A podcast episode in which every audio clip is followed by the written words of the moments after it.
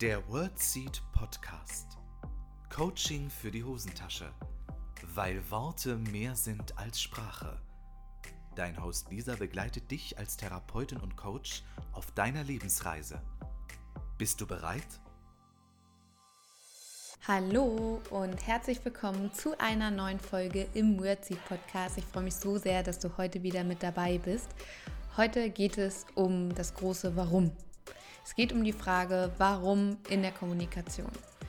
Ich möchte heute ein bisschen Aufklärungsarbeit leisten, weil das Warum, die Frage nach dem Warum, hat große Auswirkungen auf die Beziehung zu unserem Gesprächspartner oder zu unserer Gesprächspartnerin, zu unserer Selbstbeziehung, aber auch ähm, was unsere Gesundheit, unsere Zufriedenheit und unser Wohlbefinden angeht.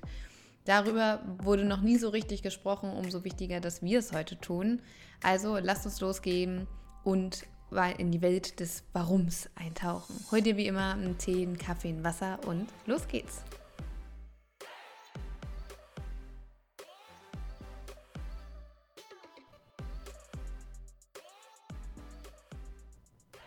Warum hast du die Hausaufgaben noch nicht gemacht? Warum hast du die Pfandflaschen nicht mit zum Einkaufen genommen? Warum hast du die Kundin noch nicht zurückgerufen? Warum hast du die Vase runtergeschmissen? Warum, warum, warum? Die Warum-Frage fällt, weiß ich nicht wie oft in Deutschland pro Tag. Es wird so oft nach dem Warum gefragt. Warum hast du das Studium abgebrochen? Warum willst du den Job wechseln? Warum hast du keine Bananen gekauft?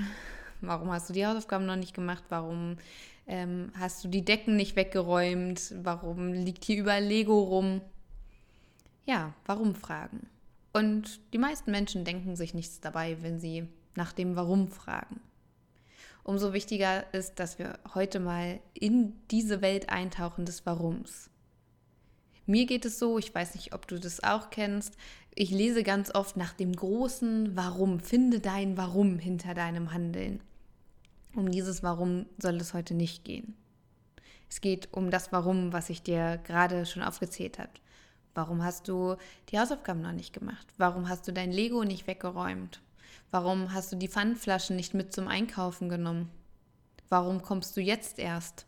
Warum hast du das Studium abgebrochen? Wie auch immer. Warum Fragen. Und diese Warum-Fragen werden oft ja auch sehr unachtsam und ähm, ja ohne große negativen Gedanken verwendet. Und viele Menschen unterschätzen die Auswirkungen eines Warums.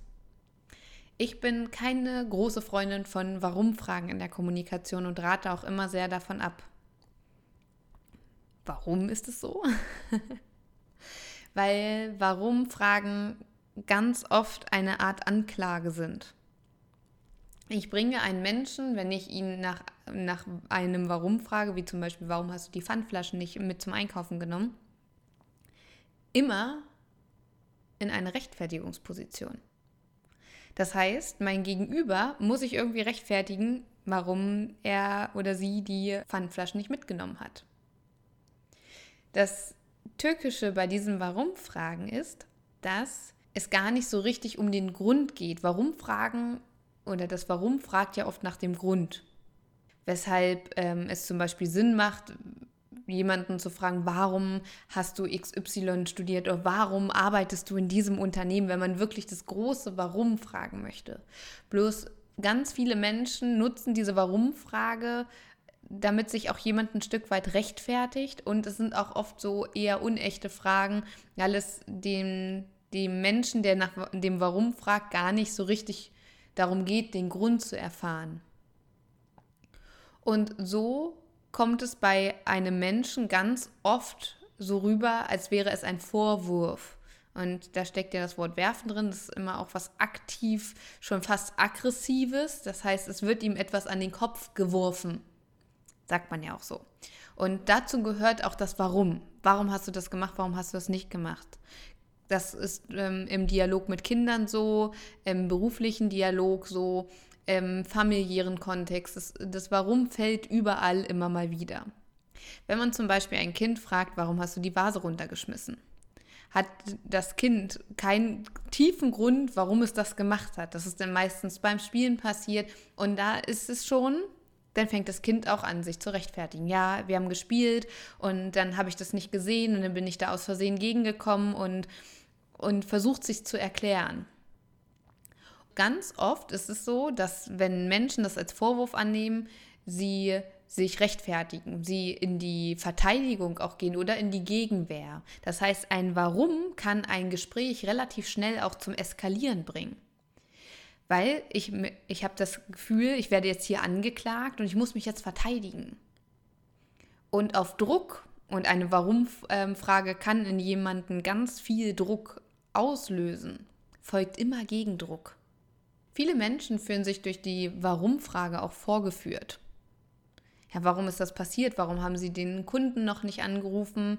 Warum ähm, sind Sie so spät zum Meeting gekommen? Und ganz oft geht es Menschen nicht darum, wirklich den Grund zu erfahren. Also ich würde mit dieser Warum-Frage immer sehr sensibel sein. Viele Menschen haben auch gar keine negative Absicht dahinter. Mir geht es darum, dass ich ähm, euch hier sensibilisiere, dass ihr vorsichtig seid, wie und in welchem Kontext verwendet ihr die Warum-Frage. Wie gesagt, es kann sehr vorwurfsvoll klingen in den Ohren des anderen. Es kann den Menschen in eine Rechtfertigungsposition bringen. Das ist sogar meistens so, weil die meisten Menschen wissen nämlich gar nicht, warum etwas passiert ist. Die haben also keine konkrete Antwort auf diese Frage. Kinder sind ja sehr pfiffig. Die antworten ganz oft auf das Warum darum. Eigentlich ist das eine schlaue Antwort auf die Warum-Frage, weil wir wissen ganz oft nicht, warum etwas so ist. Zum Beispiel, warum hast du Angst? Ja, hm. Ja, also, äh, so, und dann hat man oft das Gefühl, oder Menschen haben das Gefühl, dass sie sich nun Argumente, äh, Argumente zurechtlegen müssen, dass sie jetzt etwas sagen müssen, das plausibel klingt. Und manchmal ist es eben ein Gefühl. Bloß das ist ja kein Argument so richtig. Also, weil viele Menschen geben sich ja nicht damit zufrieden, wenn man sagt, ja, das ist so ein Gefühl. Ja, warum, wie, ne? Und ähm, da kommen wieder, ähm, ich muss mich rechtfertigen, ich, ähm, das reicht nicht, was ich sage. Und das stresst Menschen unglaublich, diese Warum-Frage. Nicht immer bewusst, aber unbewusst ist das System gestresst. Was passiert? Adrenalin, Cortisol und so weiter. Das sind ganz, ganz viele Stresshormone. Der Blutdruck steigt, die Herzfrequenz steigt, manche kriegen schwitzige Hände, fangen auch ein bisschen flacher an zu arbeit, äh, atmen und ähm, ja, sind Kampf oder Flucht. Entweder ich verteidige mich jetzt hier, ne, ich äh, gehe zur Gegenwehr an und ähm, das ist tatsächlich ganz interessant, wenn ich in Firmen oder Praxen, wie auch immer bin, dann sind es oft Situationen, die mir geschildert werden, die eskalieren, wenn es zu einer Warum-Frage kam. Das geht so schnell und manche Menschen können sich gar nicht erklären, warum das Gespräch so aus den Fugen läuft. Bloß da fühlt sich jemand angeklagt und hat den Eindruck, ich muss mich jetzt hier irgendwie äh, verteidigen. Genauso im inneren Dialog. Im inneren Dialog ähm, ist es genauso. Wir fragen uns vielleicht dann auch, warum passiert mir das, warum schon wieder, warum dies, warum das. Und damit setzen wir uns selbst massiv unter Druck. Und dann beginnt nämlich etwas ganz Gefährliches, nämlich diese Gedankenschleife.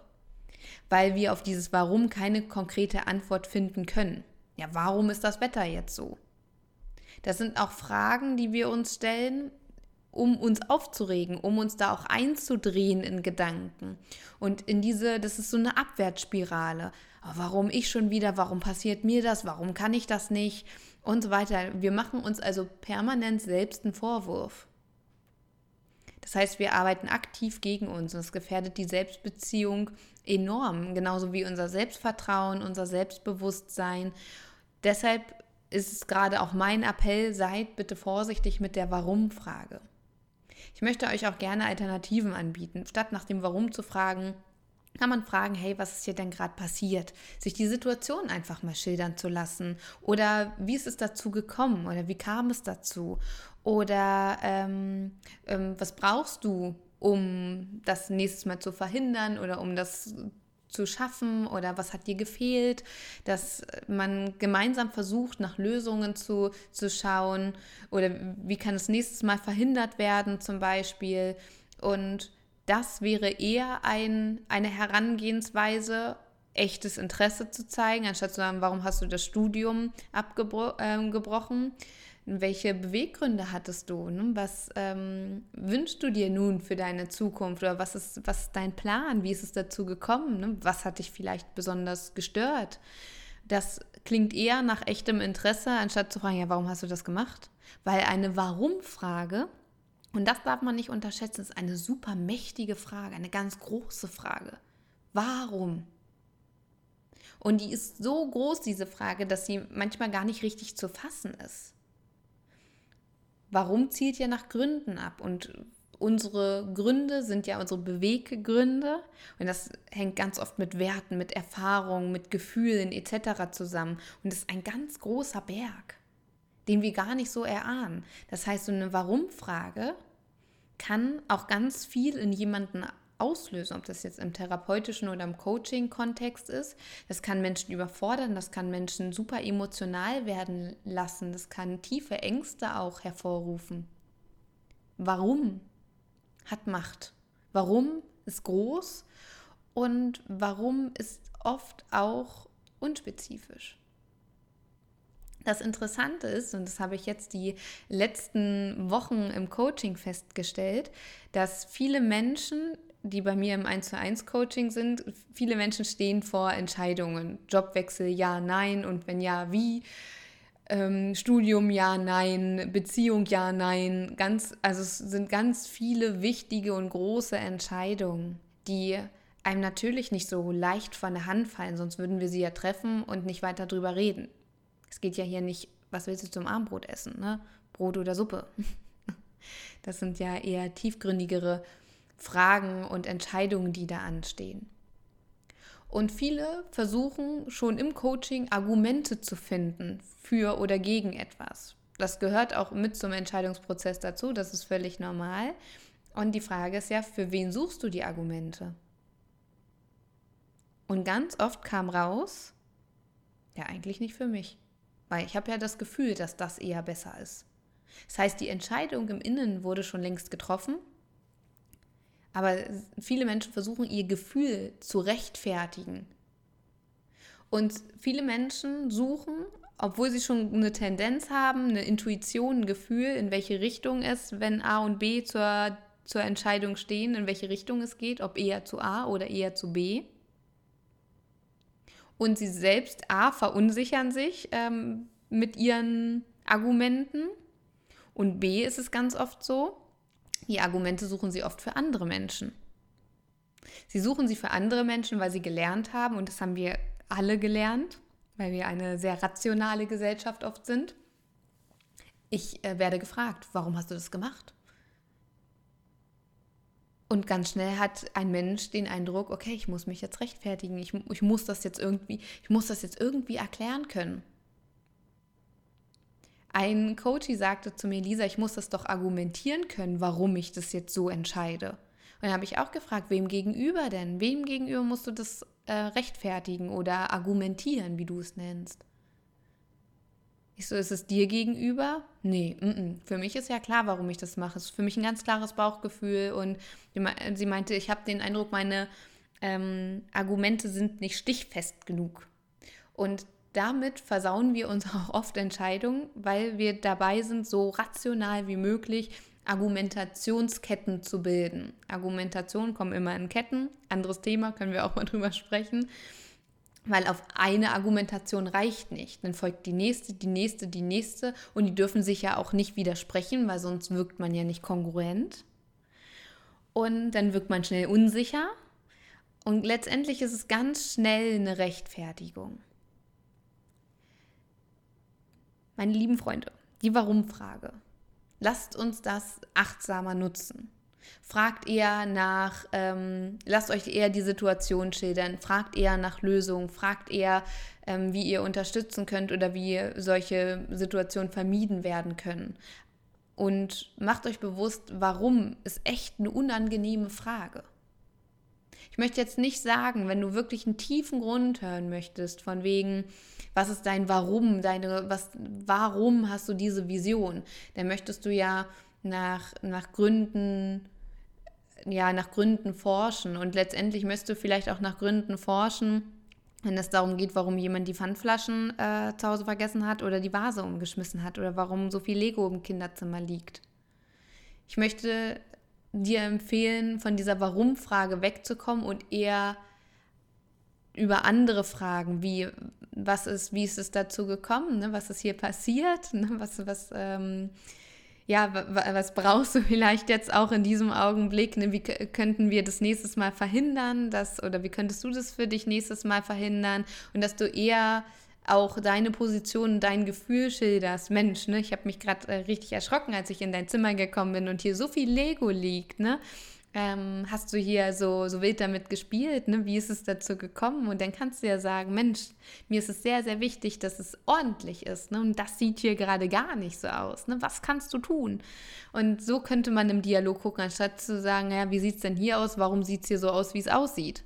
Ja, hm. Weil das Kind hat sich womöglich noch keine Gedanken darum gemacht, warum da über Lego liegt. Ja, weil es halt damit gespielt hat, ne? Also, ich möchte nichts verteufeln. Ich möchte nur, dass wir alle achtsam mit dem Warum sind. Mit der Warum-Frage, wie wir sie stellen, wann wir sie stellen. Ich würde sogar eher dazu tendieren, sie radikal zu reduzieren oder gar ganz zu vermeiden tatsächlich oder so gut es geht zu vermeiden, weil es ist eine, eine Frage, die unter Druck setzen kann, die massiv Druck machen kann auch uns gegenüber, was ist dein Warum? Das ist ja eine Frage, die sehr kursiert und ich merke, wie viele Menschen das so unter Druck setzt. Ja, hm, äh, äh. Und die meisten Menschen können das nicht beantworten und das ist auch völlig in Ordnung. Anstatt sich zu fragen, hey, was macht dir Spaß, was macht dir Freude, womit verbringst du gerne deine Zeit? Anstatt so ein riesen, ein riesen Oschi in den Raum zu stellen, was ist dein Warum? Ne? Das ist ja wie diese Frage, wer bin ich? Das, sind, das ist ja schon, das kann man ja schon philosophisch angehen. Und es überfordert Menschen, es setzt Menschen unter Druck und das ist nicht gesund. Lasst uns mit dem Warum achtsamer umgehen. Lasst uns andere W-Fragen, offene W-Fragen nutzen und ja, wegkommen von dem Warum. Ich hoffe, dieser kleine gesunde Kommunikationstipp bringt dich voran und dass du es weiterempfiehlst, weil damit können wir in der Gesellschaft eine Menge machen. Das ist eine gute Konfliktprävention im Übrigen auch. Und dann, äh, bevor ich jetzt hier diese Folge beende, habe ich noch äh, ein, zwei oder drei Ankündigungen. Äh, lass mich kurz überlegen ich fange erstmal an. Also, der Red Fox Award. Ich habe es ja in der letzten Folge schon gesagt. Ich durfte oder wurde nominiert in der Kategorie Mindset-Expertin und ich würde mich wahnsinnig freuen, wenn du mir deine Stimme schenkst. Ähm, der Red Fox Award wird ähm, beim Erfolgskongress verliehen. Und bis zum 20.01. kann man noch abstimmen. Den Link findest du in den Show Notes. Schon mal vielen, vielen Dank für deine Stimme. Zweite Ankündigung, die Leadership Masterclass startet am 1.2. Und das ist ein Coaching- und Mentoring-Programm für Führungskräfte, gerade im Gesundheitswesen. Und solche Sprachmuster wie jetzt ähm, werden dort unter anderem auch besprochen. Es ist ein sehr alltagsnahes und praxisnahes Programm.